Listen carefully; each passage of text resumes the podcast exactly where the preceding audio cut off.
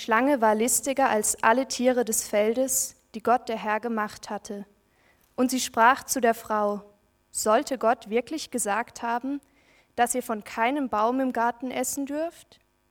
Da sprach die Frau zur Schlange, von der Frucht der Bäume im Garten dürfen wir essen, aber von der Frucht des Baumes, der in der Mitte des Gartens ist, hat Gott gesagt, esst nicht davon und rührt sie auch nicht an, damit ihr nicht sterbt. Da sprach die Schlange zu der Frau, Keineswegs werdet ihr sterben, sondern Gott weiß, an dem Tag, da ihr davon esst, werden euch die Augen geöffnet und ihr werdet sein wie Gott und werdet erkennen, was gut und böse ist. Und die Frau sah, dass von dem Baum gut zu essen wäre und dass er eine Lust für die Augen und ein begehrenswerter Baum wäre, weil er weise macht. Und sie nahm von seiner Frucht und aß, und sie gab davon auch ihrem Mann, der bei ihr war, und auch er aß. Da wurden ihnen beiden die Augen geöffnet, und sie erkannten, dass sie nackt waren. Und sie banden sich Feigenblätter um und machten sich Schurze. Und sie hörten die Stimme Gottes des Herrn, der im Garten wandelte, als der Tag kühl war. Und der Mensch und seine Frau versteckten sich vor dem Angesicht Gottes des Herrn hinter den Bäumen des Gartens. Da rief Gott der Herr den Menschen und sprach, Wo bist du? Und er antwortete, Ich hörte deine Stimme im Garten und fürchtete mich, denn ich bin nackt, darum habe ich mich verborgen. Da sprach er, Wer hat dir gesagt, dass du nackt bist? Hast du etwa von dem Baum gegessen, von dem ich dir geboten habe, du solltest nicht davon essen? Das ist das Wort des Herrn.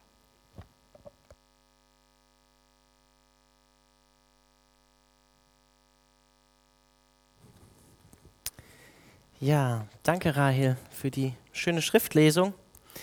Schön euch wiederzusehen in dieser kleinen Runde. Für mich nach etwas längerer Sommerpause. Ich hoffe, es geht euch allen gut. Wer von euch war letzten Mittwoch da? Ich kann euch kaum sehen, aber doch ein paar. Schön. Ähm, ja, mir war länger nicht klar, also ganz kurz für die Leute, die mich vielleicht nicht kennen. Ich bin der Alex, bin auch ein Pastor hier aus der Gemeinde und war letzten Mittwoch nicht da, weil meine Frau Geburtstag hatte und der Sam gepredigt hat. Dann bin ich dann doch beim ersten Mittwoch auch zu Hause geblieben. Genau. Ähm, ja, es, der Sam hat letzten Mittwoch eine neue Serie eigentlich gestartet, wo lange unklar war, was werden wir am Mittwoch machen. Und ich habe schon länger eine Liste mit Themen, die mir eigentlich wichtig sind für ja, für euch, für Leute, die hier in den Gottesdienst kommen am Mittwochabend, über die ich gerne predigen würde und die ich gerne angehen würde. Das ist eine bisschen längere Liste und da sind auch herausfordernde Themen drin. Und ein Thema, was ich gerne angehen wollen würde, ist das Thema der Vertrauenswürdigkeit und Autorität der Bibel. Zugegebenermaßen ist das ein großes, komplexes Thema, äh, das man von vielen Seiten betrachten kann.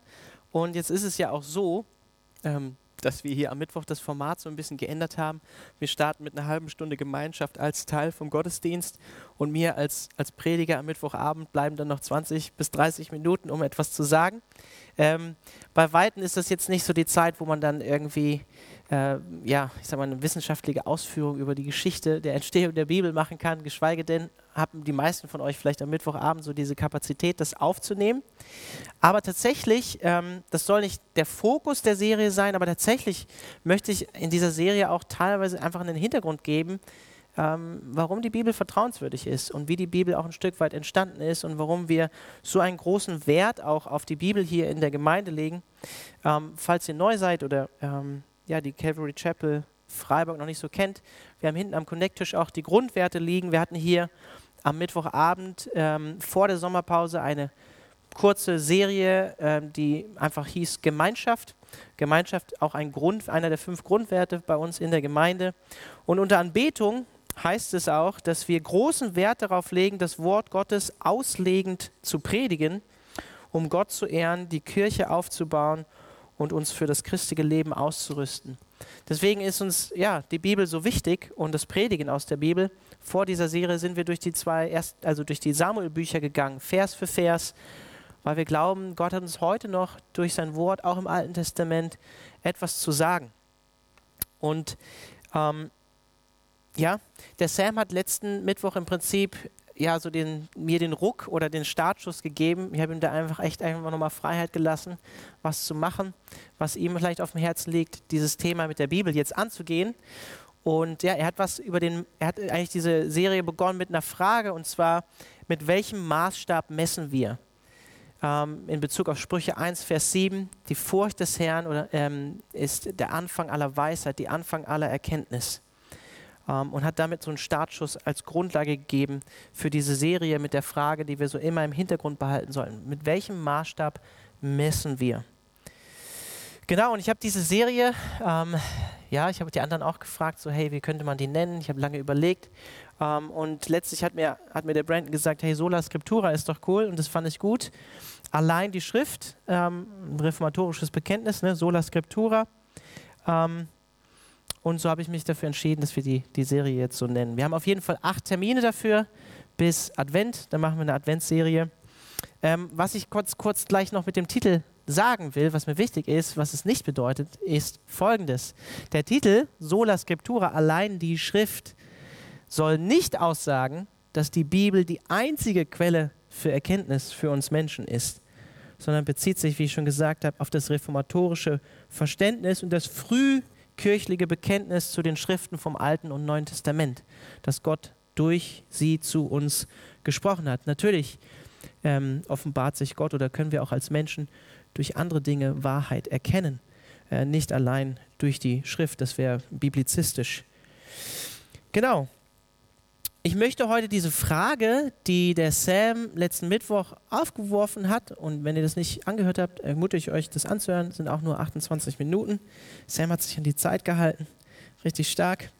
Ähm, ich möchte diese Frage weiterführen, konkretisieren und einen Rahmen dafür schaffen, eigentlich, warum wir uns mit der Autorität der Bibel beschäftigen wollen. Ja?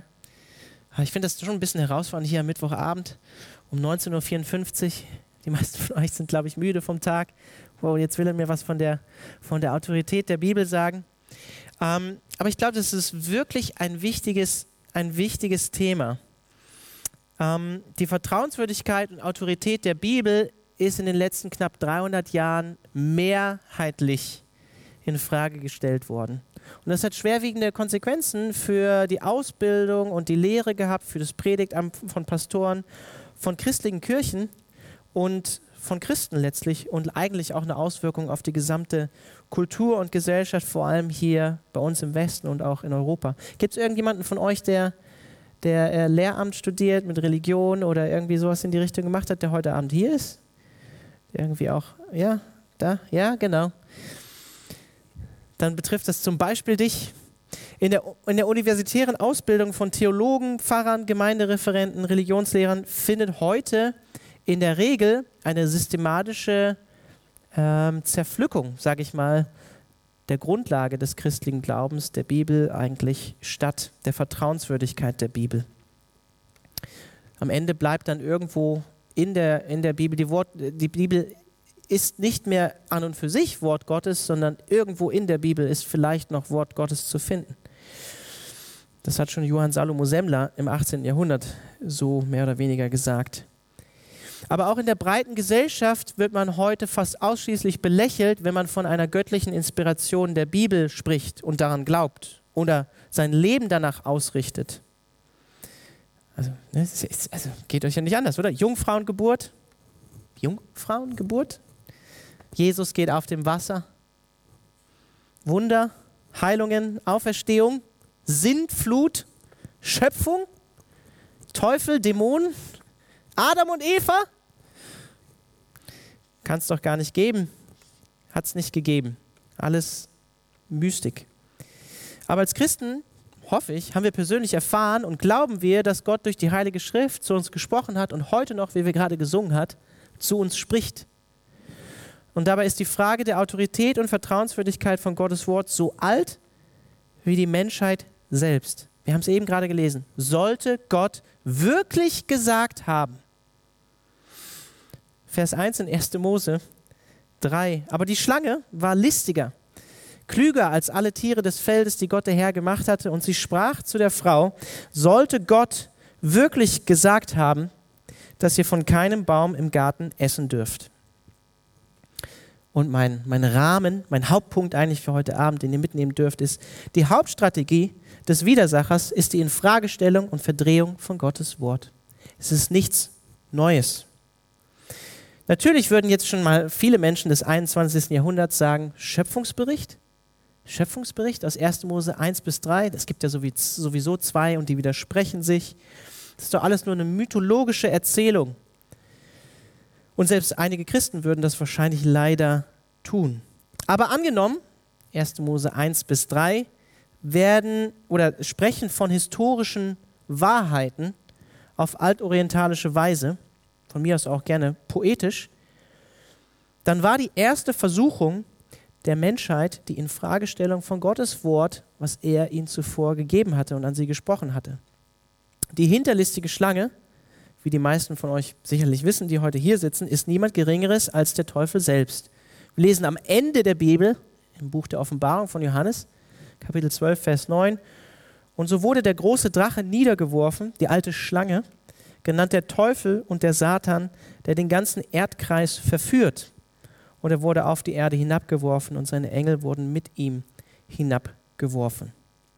Also diese Schlange wird hier identifiziert als der Widersacher und derjenige, der die ganze Welt verführt, wie Johannes hier schreibt. Das heißt, er führt sie in eine falsche Richtung. Das heißt, er führt sie nicht hin zu Gott, sondern weg von Gott, in den Ungehorsam Gott gegenüber. Er wird auch der im Hebräischen der Satan genannt, der Gegner oder der Widersacher. Und wie Jesus selbst in Johannes 8, Vers 44 sagt, ist dieses Wesen ein Lügner ein Lügner von Anfang an und Jesus sagt sogar, er ist der Vater, also der Ursprung, die Quelle der Lüge an sich. Und er sagt, in ihm ist keine Wahrheit. Er wird auch der Diabolos genannt. Das kommt aus dem Griechischen auch von diabalein, also durcheinanderwerfen eigentlich, heißt das so viel wie durcheinanderwerfen. Davon haben wir das oder leiten wir das Wort äh, von uns Teufel ab. Das heißt, er ist auch der Verwirrer, der Durcheinanderbringer im Prinzip der Faktenverdreher, der Fake News Verbreiter.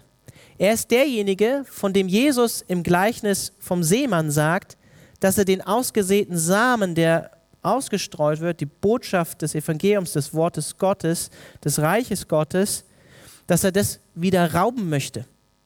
Wird verglichen mit einem Vogel, der die Samen, die, die ausgestreut werden, wieder aufpickt.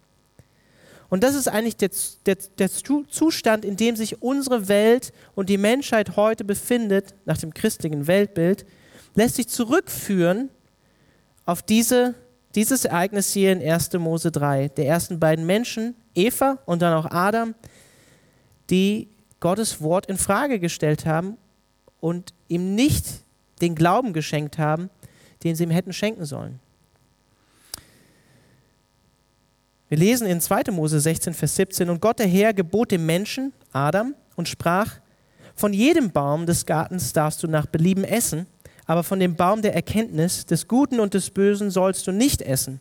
Denn an dem Tag, da du davon isst, musst du gewisslich sterben. Wir sehen hier, dass der Teufel, wenn ihr genau zugehört habt, bei dem Text aus 1. Mose 3, nicht nur Gottes Wort an und für sich in Frage stellt und sagt, sollte Gott wirklich gesagt haben, sondern er verdreht auch Gottes Wort. Er stellt nicht nur das Wort an Adam in Frage, sollte Gott wirklich gesagt haben, sondern er, er verdreht auch Gottes Wort gegenüber Eva dann, indem er sagt, dass sie von keinem Baum im Garten essen dürften. Also generell von keinem Baum im Garten essen dürften. Und das ist natürlich eine straighte Lüge eine direkte Umkehrung eigentlich von dem, was Gott Adam gesagt hatte. Und hier schwingt auch schon eine, eine unterschwellige Infragestellung von Gottes Charakter an, an, an Eva oder an uns Menschen mit. Meint Gott es wirklich gut mit euch, wenn er euch so etwas sagt, wenn er euch so etwas vorenthält? Bei der Versuchung von, von Jesus der von Paulus im Römerbrief als der neue Adam beschrieben wird, der musste sich ja auch dem Widersacher in Matthäus 4 zum Beispiel stellen. Und im Gegensatz zu Adam und Eva nutzt Jesus, das ist interessant, nutzt Jesus, was macht er? um, Gott, um die Versuchung abzuwehren. Er nutzt Gottes Wort, um sich gegen den Widersacher zu stellen. Stellt sich auf Gottes Wort. 5. Mose 8, 6 und 10 zitiert Jesus. Und bei der zweiten Versuchung ist auch interessant, verwendet der Widersacher selbst Gottes Wort und stellt sich auf Psalm 91, Vers 11 bis 12, um Jesus damit zu verführen. Und er, er münzt Gottes Wort an diesem Punkt um und verdreht seinen Sinn, der nicht mehr der Wahrheit entspricht, um Jesus zu verführen. Also wir sehen auch diese Versuchung dann bei Jesus. Und der Widersacher selbst nutzt auch Gottes Wort, kennt Gottes Wort, um Jesus zu versuchen. Und Eva dann in 1. Mose 3 gibt eigentlich grundsätzlich richtig wieder, was Gott ähm, Adam gesagt hatte. Sie ergänzt noch so einen, einen Nebensatz, ihr dürft, es, ihr dürft die Frucht nicht mal berühren. Es gibt Spekulationen darüber, ob Gott das dann, also er sagt es zumindest nicht in 1. Mose 2. Ähm, warum sie das sagt, weiß man nicht so genau, aber sie macht es sozusagen noch schärfer. Woraufhin der Teufel weitere Lügen seht. Er sagt, keineswegs werdet ihr sterben. Das ist wieder natürlich eine straighte Lüge, weil Gott gesagt hat, sie werden definitiv, gewisslich sogar sterben. Das ist natürlich höchstens hier eine Halbwahrheit, denn wenn wir den Zahlen der Lebensjahre, wieder so etwas Mythologisches wahrscheinlich, gell, was viele Menschen so sehen würden, wenn wir den Lebenszahlen der ersten Menschen glauben, da sind Adam und Eva ziemlich alt geworden, mehrere hundert Jahre, Deswegen ist das ja vielleicht auch eine Halbwahrheit, ne? denn sie sind nicht sofort gestorben, sondern haben noch einige Jahrhunderte sogar, äh, wenn wir den Zahlen Glauben schenken und sie für wahre Münze nehmen, ähm, haben sie gelebt und sind nicht sofort gestorben. Aber, wie wir wissen, der Lohn der Sünde, Römer 6, Vers 23, ist der Tod. Der physische Tod, der körperliche Tod wie der geistliche Tod. Und dabei wissen wir eigentlich, wenn wir vorher den Schöpfungsbericht lesen, dass Gottes, wie hat Gott die Welten geschaffen? Wie hat Gott die Welten geschaffen? Er hat gesprochen durch sein Wort und hat die Dinge ins Leben gerufen. Und er hat den Menschen Leben eingehaucht. Der Mensch, wie, wie 5. Mose sagt, oder auch Jesus zitiert in der Versuchung, lebt nicht nur vom Brot allein, sondern von jedem Wort, was aus dem Mund von Gott hervorgeht. Gottes Wort schenkt Leben. Und dann finde ich es bezeichnend das Versprechen von der Erkenntnis außerhalb des Gehorsams gegenüber Gottes Wort. Der Teufel gibt ein weiteres Versprechen in Vers 5, bei dem wieder die Infragestellung von Gottes Güte mitschwingt. Er sagt am Anfang, sondern Gott weiß, sondern Gott weiß, dass es dass er euch etwas vorenhält, sondern Gott weiß, dass euch die Augen aufgetan werden. Wenn sie Gott gegenüber ungehorsam sind, gegenüber seinem Wort, werden ihnen die Augen aufgetan werden, sagt er. Mit anderen Worten, ihr werdet Erkenntnis dazu gewinnen, wenn ihr euch, wenn ihr Gottes Wort ungehorsam seid. Ihr werdet Erkenntnis dazu gewinnen. Aber wie wir wissen, ist das Gegenteil der Fall. Wir werden als Menschen geistlich gesprochen blind für Wahrheit und Erkenntnis, wenn wir Gottes Wort missachten und verstricken uns immer mehr in unsere eigene Wahrheit. Das ist der Kreislauf von Römer 1. Der Teufel ist gut darin, eine Sache als etwas Gutes, etwas Positives, etwas Gewinnbringendes zu verkaufen. Ihr könnt auch Wahrheit in Loslösung, in der Emanzipation von Gottes Wort finden. Und so denkt auch Eva, kurz bevor sie die Frucht dann isst und Adam auch davon gibt, dass dieser kleine Nebensatz, wo es heißt in Vers 6, also nicht nur, dass, dass dieser, diese Frucht, war ja kein Apfel, sondern vielleicht ein Granatapfel, einfach steht einfach Frucht im Hebräischen, dass diese Frucht nicht nur eine Lust für die Augen war, sondern dass sie weise machen würde und ein oder andere übersetzen Einsicht schenken würde. Also dieses Versprechen, was der Teufel hier gibt, euch werden die Augen aufgetan werden, ihr werdet Erkenntnis dazu gewinnen. Aber Gottes Wort zu verdrehen, in Frage zu stellen oder ungehorsam zu sein, macht nicht klüger, sondern in, macht uns in sämtlichen Belangen unempfänglicher, die Wahrheit wirklich zu erfassen. Und genauso wird der Teufel auch von Paulus und seine Diener beschrieben in 2. Korinther 11, Vers 14 bis 15.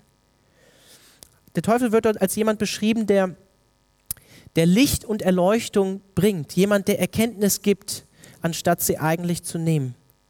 Und Paulus schreibt dort, und es ist nicht verwunderlich, dass auch diejenigen, die sich als falsche Apostel ausgeben, es ist nicht verwunderlich, denn der Satan selbst verkleidet sich als ein Engel des Lichts. Es ist also nichts Besonderes, wenn auch seine Diener sich verkleiden als Diener der Gerechtigkeit, aber ihr Ende wird ihren Werken entsprechend sein. Denn der Satan selbst verkleidet sich als ein Engel des Lichts. Und in diesem Gewand, in diesem Gewand kommt auch der theologische Liberalismus daher, als ein Wolf im Schafspelz mit einem äußeren frommen Anstrich. Wenn man jetzt mal so, ein, so einen Grundumschlag machen würde, was wir jetzt hier nicht machen wollen, über Leute wie Johann Salomo Semmler, Bultmann, Schleiermacher und wie sie alle heißen, dann waren das alles und viele, Friedrich Nietzsche selbst, kam aus dem frommen Elternhaus, ähm, alles Leute, die eigentlich einen frommen Background hatten und die ein Stück weit Kinder ihrer Zeit waren und auch das Wort oder das Christentum ein Stück weit auch noch erhalten wollten oder ihm auch noch irgendwie den Rahmen der Berechtigung lassen wollten. Aber es bleiben am Ende, um es kurz zu sagen, oft nur noch religiöse Ausdrücke und Phrasen übrig, die ihre eigentliche Bedeutung verloren haben. Die großen Landeskirchen in weiten Teilen halten noch an, an am apostolischen Glaubensbekenntnis fest, aber wer glaubt das wirklich noch? Wer glaubt das denn?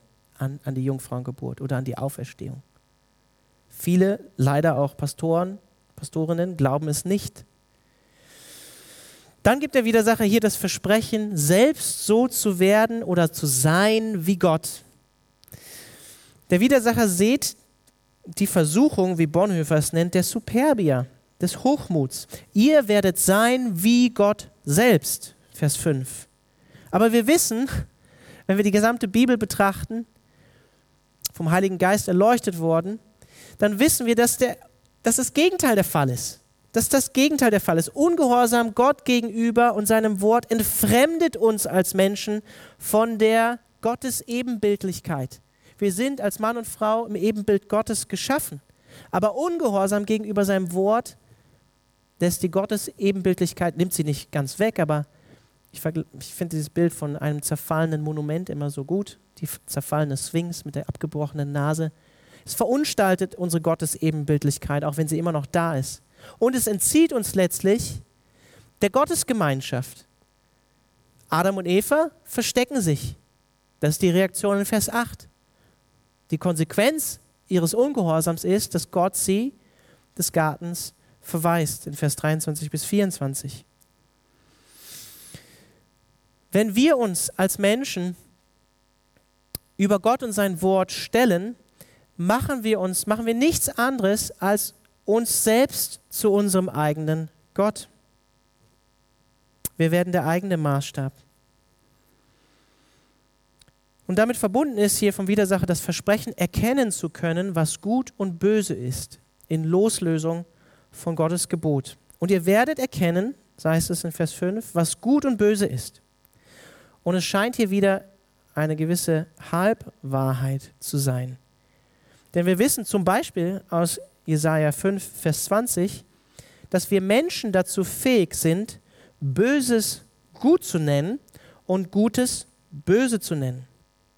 Und tatsächlich, wenn man sich mit Vorwürfen in der heutigen Zeit gegenüber dem Christentum beschäftigt oder ja, die unseren Glauben in Frage stellen, dann gibt es heutzutage auch einige Menschen, die die Bibel ablehnen weil ihnen das, was dort als gut gelehrt wird und wozu wir aufgefordert werden, ethisch, moralisch zu leben, nicht wirklich als gut erscheint, sondern eher als verwerflich, als böse, als intolerant, als nicht gut erscheint. Und ich habe es noch nicht ganz gelesen, aber Friedrich Nietzsche hat 1886 ein ganzes Buch darüber verfasst, was es für die Moral oder die Ethik bedeutet, sich von der Grundlage der Bibel und des Christentums gänzlich zu lösen. Und das Buch trägt den bezeichnenden Titel Jenseits von Gut und Böse. jenseits von Gut und Böse. Nietzsche, ne, 19. Jahrhundert, hat schon weit vor seiner Zeit erkannt, dass es ohne Gott, ne, Gott ist tot, ohne Gott, ohne heilige Schrift, ohne Glauben keine wirkliche Grundlage, keinen äußeren Maßstab der Moral oder Ethik gibt. Was ist überhaupt gut? Was ist überhaupt böse? Und wer legt das überhaupt fest? Da sind wir wieder bei der Frage, mit welchem Maßstab? Die Aussage, so zu sein wie Gott und zu erkennen, was gut und böse ist, das steht hier in einem sehr, sehr, sehr engen Zusammenhang im Vers 5.